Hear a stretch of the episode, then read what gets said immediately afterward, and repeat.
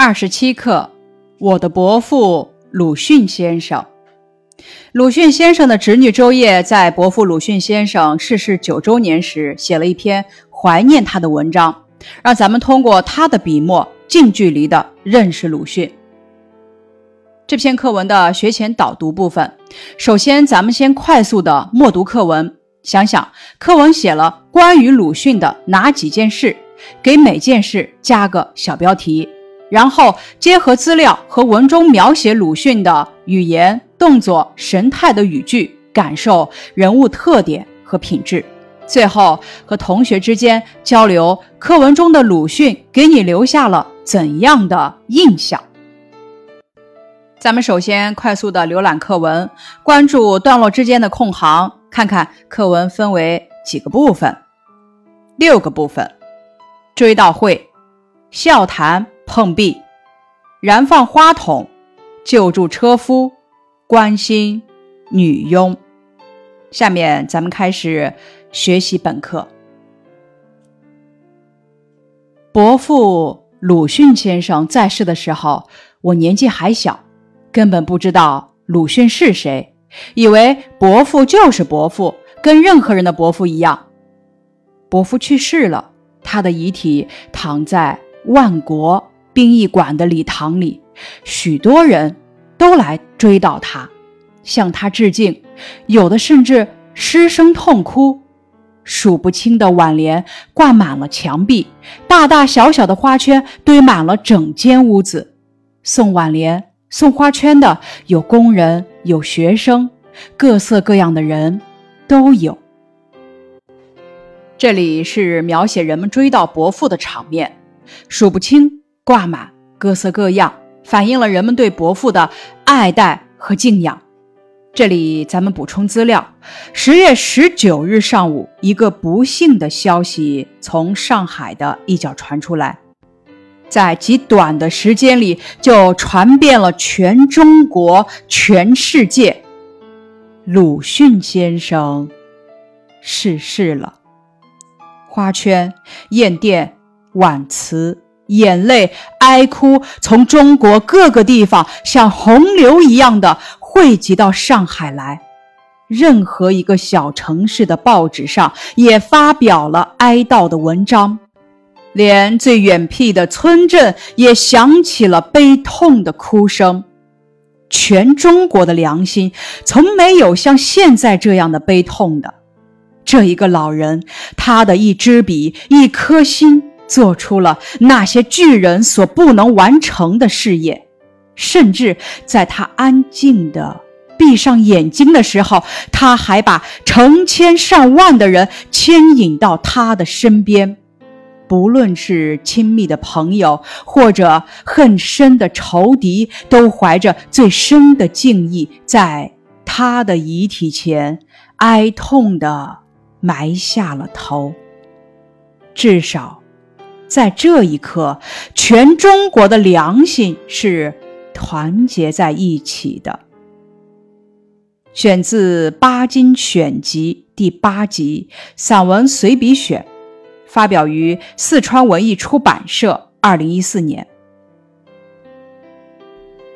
那时候，我有点惊异了：为什么伯父得到这么多人的爱戴？我呆呆地望着来来往往吊唁的人，想到我永远见不到伯父的面了，听不到他的声音了，也得不到他的爱抚了，泪珠就一滴一滴地掉下来。此处描写了我此时的心理活动：见不到，听不到，得不到。表现了我悲伤的心情，这是本课的第一部分，第一自然段，写人民群众崇敬和爱戴鲁迅先生。咱们思考一下课文开头所写内容的时间，想一想本文采用了怎样的写法。这篇课文先写的是追悼会的情景，又回忆了与伯父有关的几件事，因此采用的是倒叙的写法。咱们再思考一下，从哪些方面可以看出鲁迅先生受到了人民的爱戴？从三个方面可以看出，鲁迅先生受到了人民的爱戴：一是参加追悼会的人很多，有工人，有学生，各色各样的人都有；二是挽联、花圈多，多到挂满墙壁，堆满屋子；三是参加追悼会的人都很悲痛，有的甚至失声痛哭。接着，咱们学习第二自然段。就在伯父去世那一年的正月里，一个星期六的下午，爸爸妈妈带我到伯父家里去。那时候，每到周末，我们姐妹三个轮流跟随着爸爸妈妈到伯父家去团聚。这一天，在晚餐桌上，伯父跟我谈起《水浒传》里的故事和人物。不知道伯父怎么会知道我读了《水浒传》，大概是爸爸告诉他的吧。老实说，我读《水浒传》。不过囫囵吞枣的看一遍，只注意紧张动人的情节，那些好汉的个性，那些复杂的内容全搞不清楚。有时候还把这个人做的事情安在那个人身上。伯父问我的时候，我就张冠李戴的乱说一气。伯父摸着胡子笑了笑，说：“哈哈，还是我的记性好。”这句话表面是伯父自夸，实际是幽默委婉的批评我读书不认真，表现了伯父幽默和蔼、讲究教育方式的特点。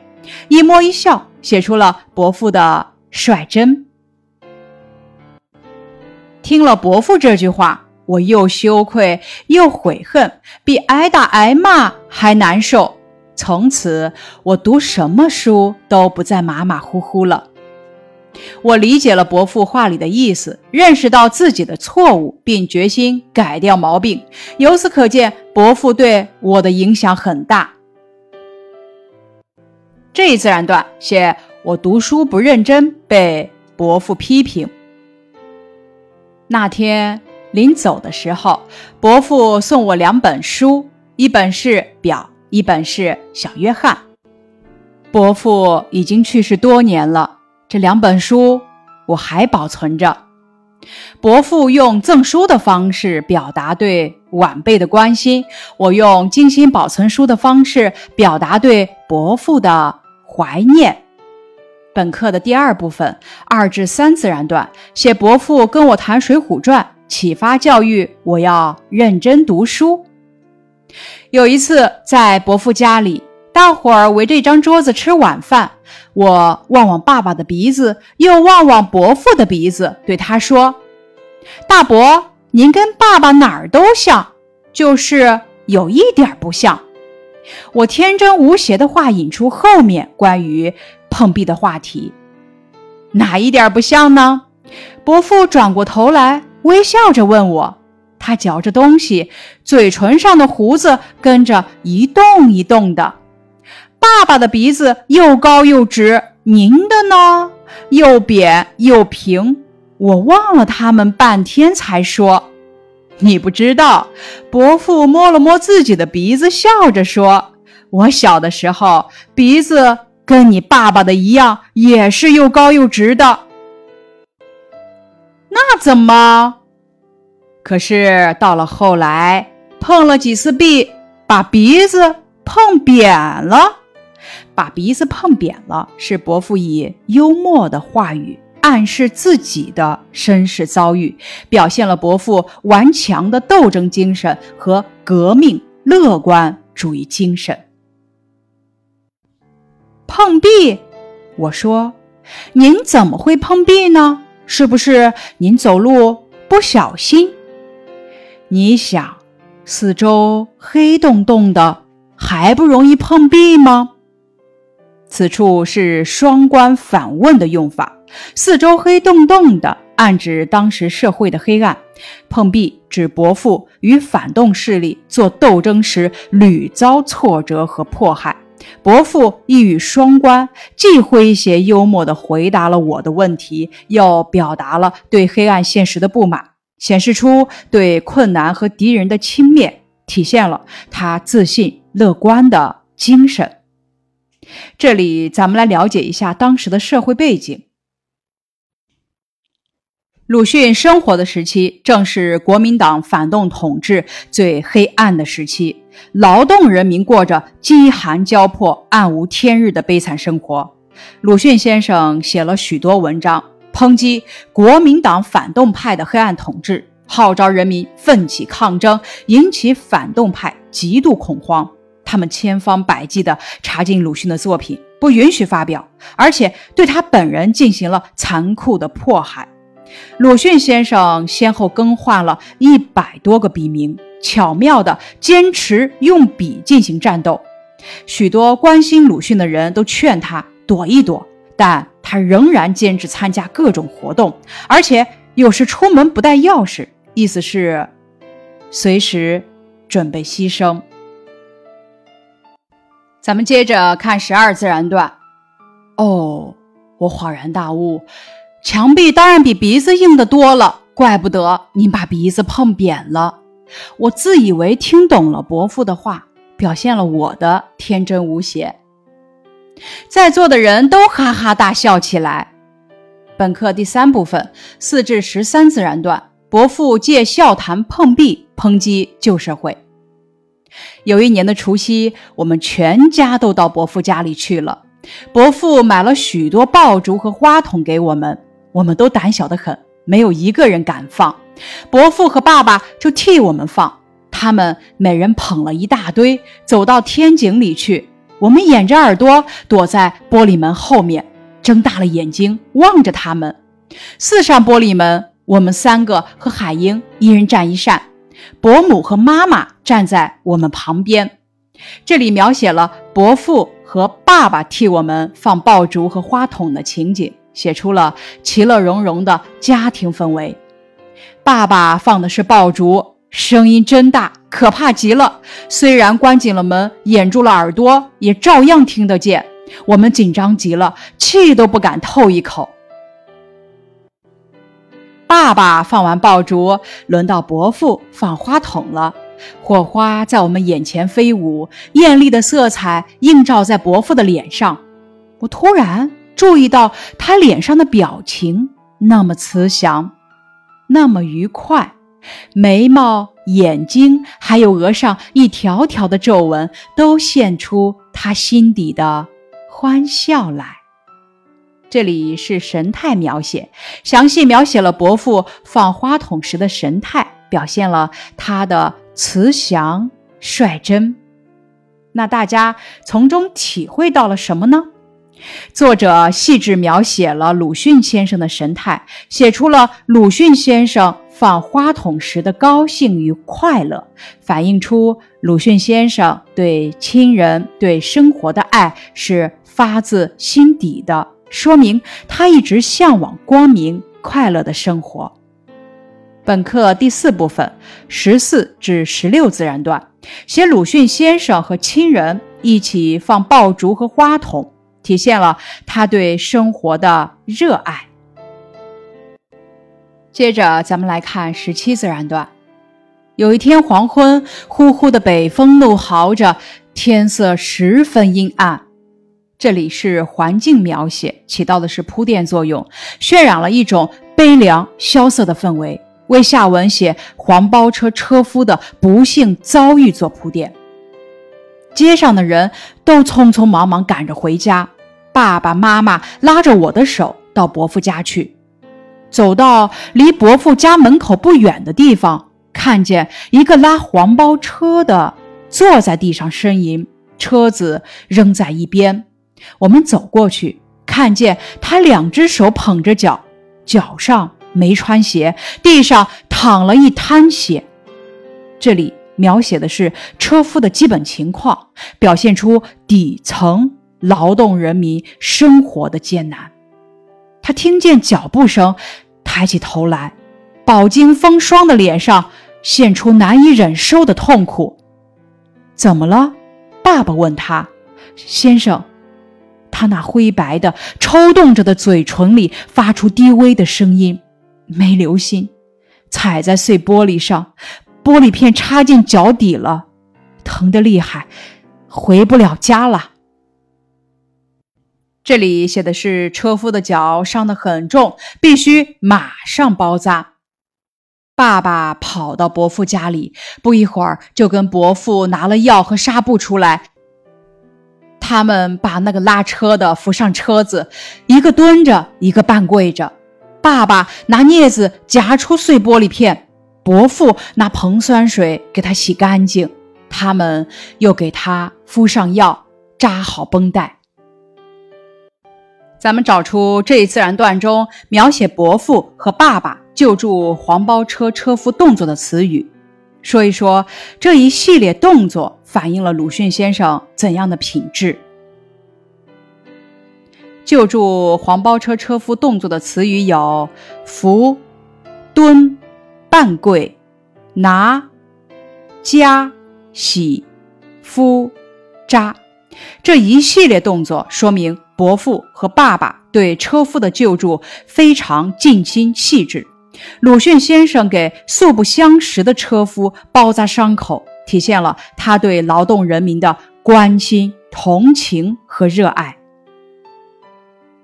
拉车的感激地说：“我家离这儿不远，这就可以支持着回去了。两位好心的先生，我真不知道怎么谢你们。”伯父又掏出一些钱来给他，叫他在家里休养几天，把剩下的药和绷带也给了他。伯父不但救助车夫，还给钱给药，叮嘱养伤，再次凸显了他对劳动人民的关心，体现了他俯首甘为孺子牛的高大形象。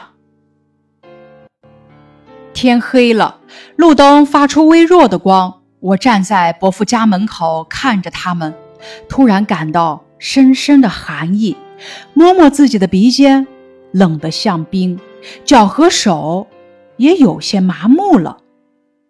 深深的寒意，冷得像冰，麻木，这些词写出了天气的寒冷。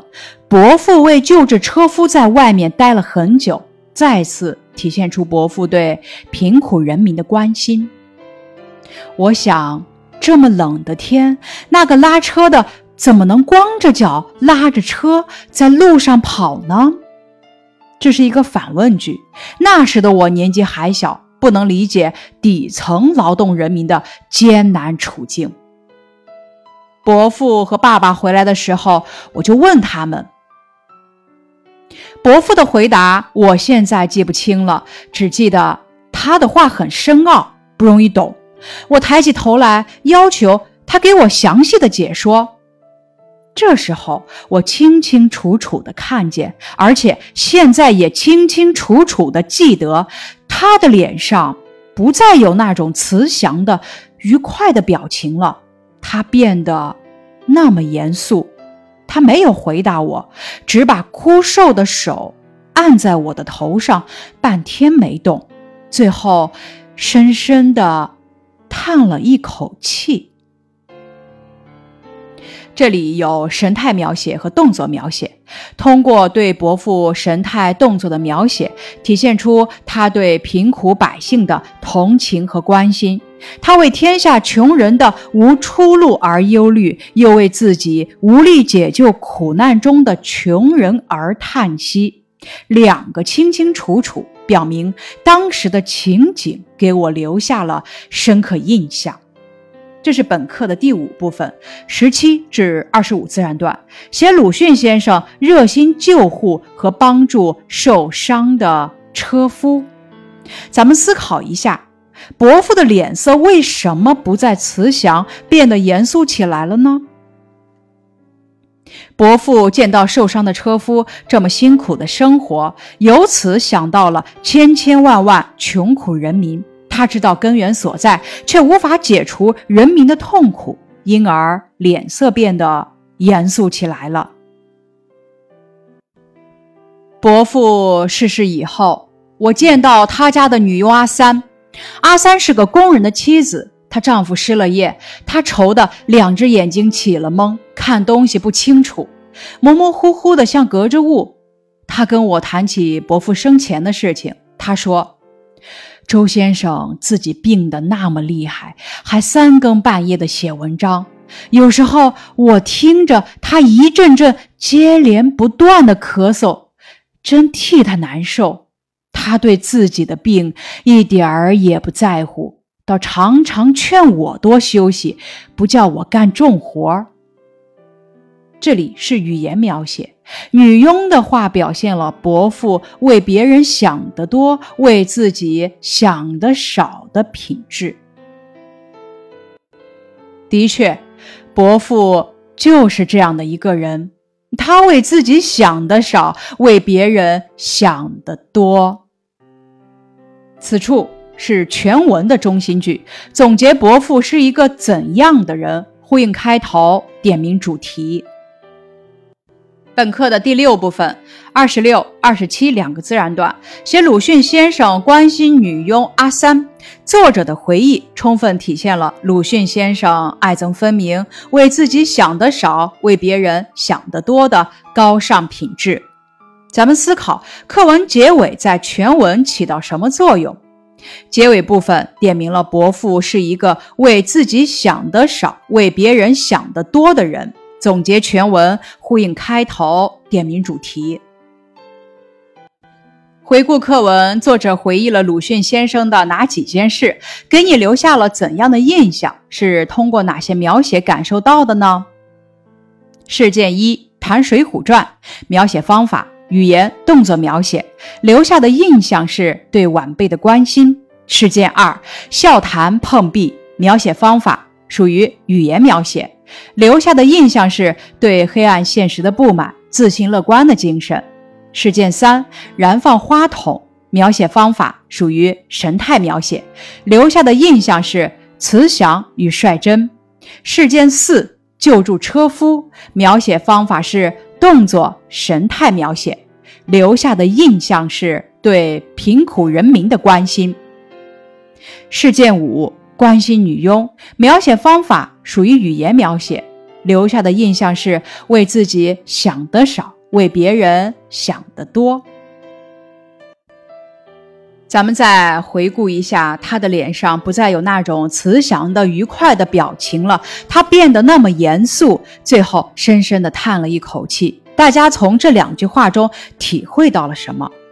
这两句话体现出鲁迅先生对贫苦百姓的同情与关心，他为天下穷人的无出路而忧虑，同时又为自己无力解救苦难中的穷人而叹息。思考题，咱们体会：你想四周黑洞洞的，还不容易碰壁吗？这句话的含义。这句话是鲁迅以幽默的话语暗示自己的遭遇。剧中四周黑洞洞的，暗指当时社会黑暗；碰壁是指鲁迅先生在与反动派做斗争时屡遭挫折和迫害。这样幽默的说法，显示出鲁迅对困难和敌人的轻蔑，体现了他自信和乐观的精神。咱们回顾课文中，囫囵吞枣。张冠李戴什么意思？从这两个词中，大家有什么体会呢？囫囵吞枣意思是把枣整个吞下去，比喻读书等不加分析的笼统接受。张冠李戴是姓张的帽子戴在姓李的头上，比喻弄错了对象或弄错了事实。在文中呢，指的是我对书中的人物与事情搞不清楚，对应不起来。囫囵吞枣、张冠李戴两个词用的准确形象，从中可以看出我读书不认真，只注意故事情节，不分析人物的个性。那课文中的鲁迅先生给你留下了怎样的印象呢？大家觉得他是一个怎样的人？鲁迅先生就是这样的一个人，他为自己想的少，为别人想的多。作为一个长者，他关心下一代的成长；作为一个革命者，他为人民说话，为劳苦大众呐喊而四处碰壁；作为一个先生，他救助车夫，关心女佣，同情劳动人民。同时，他又有着美好的憧憬，向往光明、美好、快乐的生活。正如他自己说的那样。横眉冷对千夫指，俯首甘为孺子牛。接下来，咱们把本单元的三篇课文进行对比阅读。《少年闰土》的作者是鲁迅，主题：初识鲁迅，了解鲁迅先生的文学成就。好的故事的作者是鲁迅，主题呢是鲁迅先生对美好事物的强烈追求。咱们刚刚学的《我的伯父鲁迅先生》，作者是周烨，主题是周烨对伯父鲁迅先生的深切怀念。对鲁迅的印象，鲁迅先生是一个热爱生活的人。他喜欢童年生活，同情劳动人民。鲁迅先生也是一个追求光明的人，他痛恨社会的黑暗，对美好生活充满向往。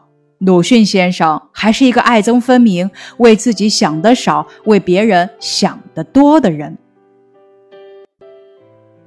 我的伯父鲁迅先生这篇课文，通过回忆伯父鲁迅先生生前给我留下深刻印象的几件事，以及他给我的教义，说明了鲁迅先生是一个爱憎分明、为自己想的少、为别人想的多的人，表达了作者对鲁迅先生的无比怀念、热爱与敬仰之情。以上是二十七课《我的伯父鲁迅先生》的学习部分，感谢你的收听。